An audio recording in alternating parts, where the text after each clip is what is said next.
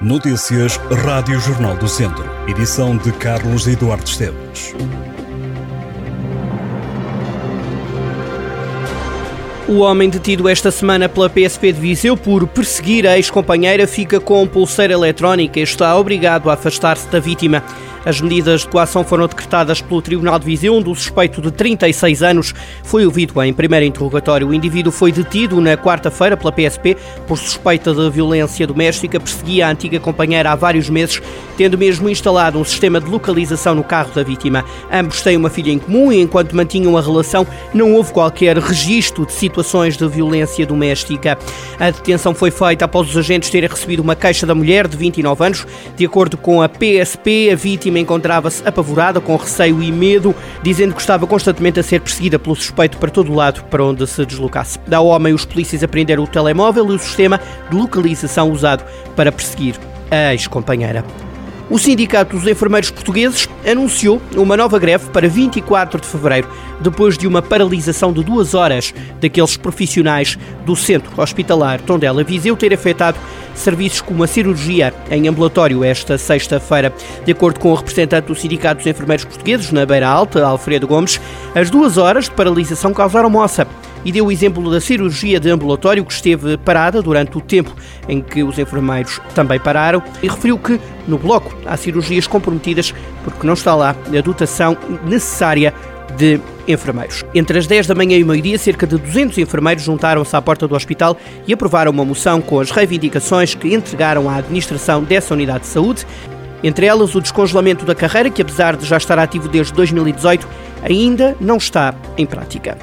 As obras que decorreram na entrada sul de Neles, que liga a vila ao Conselho de Ceia, deverão estar concluídas em abril.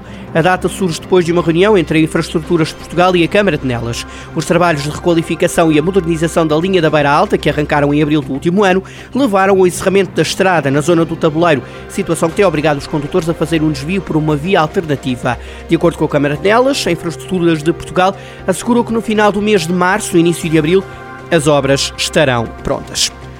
O Académico de Viseu terá este sábado pela frente um adversário fortíssimo.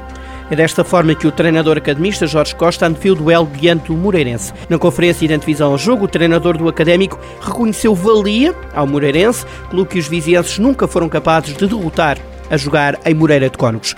O treinador do Académico espera ver no mínimo a mesma qualidade do jogo que a equipa viziense conseguiu demonstrar contra o Benfica B, assinalando que o Académico vai defrontar o adversário mais forte da segunda Liga. Apesar de ter quebrado a série de invencibilidade contra o Futebol Clube do Porto, esteve 20 jogos sem perder em todas as competições. A verdade é que o Académico não perde para o campeonato desde 12 de setembro. No total, 12 jogos sem saber o que é perder no segundo escalão.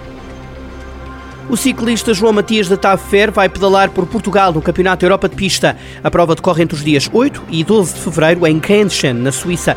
De acordo com o um comunicado da Federação Portuguesa de Ciclismo, a seleção nacional vai maioritariamente disputar as provas de resistência, entre elas a disciplina olímpica de Omnium, o scratch, a eliminação e a corrida por pontos. Os vereadores do PS na Câmara de Viseu votaram contra o contrato de prestação de serviços para a implementação das atividades de enriquecimento curricular, as AEC, por não se reverem no modelo que a autarquia está a implementar nas escolas do Conselho. Dizem que se trata de atividades de entretenimento em vez de momentos pedagógicos. O PS refere que neste novo modelo o inglês deixa de fazer parte das atividades nas AEC do primeiro ciclo. Os socialistas apontaram ainda outros aspectos que consideram não ser positivos no que diz respeito às atividades desenvolvidas e aos profissionais que as dinamizam. O PS Viseu aponta o dedo à situação profissional dos mentores. Dizem os socialistas que quem dirige as atividades são trabalhadores independentes, sem qualquer vínculo. Para os vereadores do PS, a solução passa por um modelo promovido por instituições locais que, conjuntamente com a autarquia e os agrupamentos de escola, possam desenvolver as AECs e, entretanto, estão abertas as inscrições para a componente de apoio à família em Viseu. Trata-se de uma nova resposta social do município para crianças do primeiro ciclo e famílias. São atividades supervisionadas para assegurar o acompanhamento dos alunos das escolas primárias antes e depois das atividades de enriquecimento curricular e durante os períodos de interrupção letiva. O apoio é destinado às crianças de praticamente todas as escolas básicas, exceto a Escola Básica João de Barros, em Marzevelos. Estará em funcionamento até julho.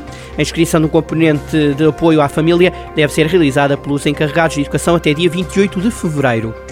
O Teatro Viriato arranca esta sexta-feira com a nova programação musical que apresenta concertos ecléticos e variados para todos os gostos. A começar pelo concerto do Sr. Jorge, o A Beleza dos Encontros, que acontece hoje às nove da noite. O projeto musical junta em palco o fadista Jorge Novo e os músicos Rui Souza e João Pedro Silva.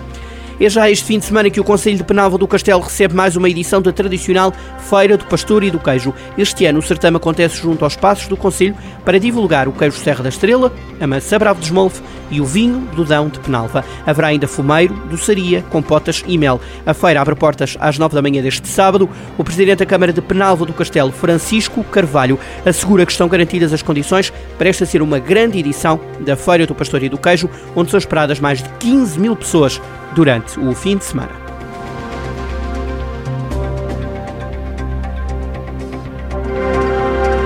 Estas e outras notícias em jornaldocentro.pt.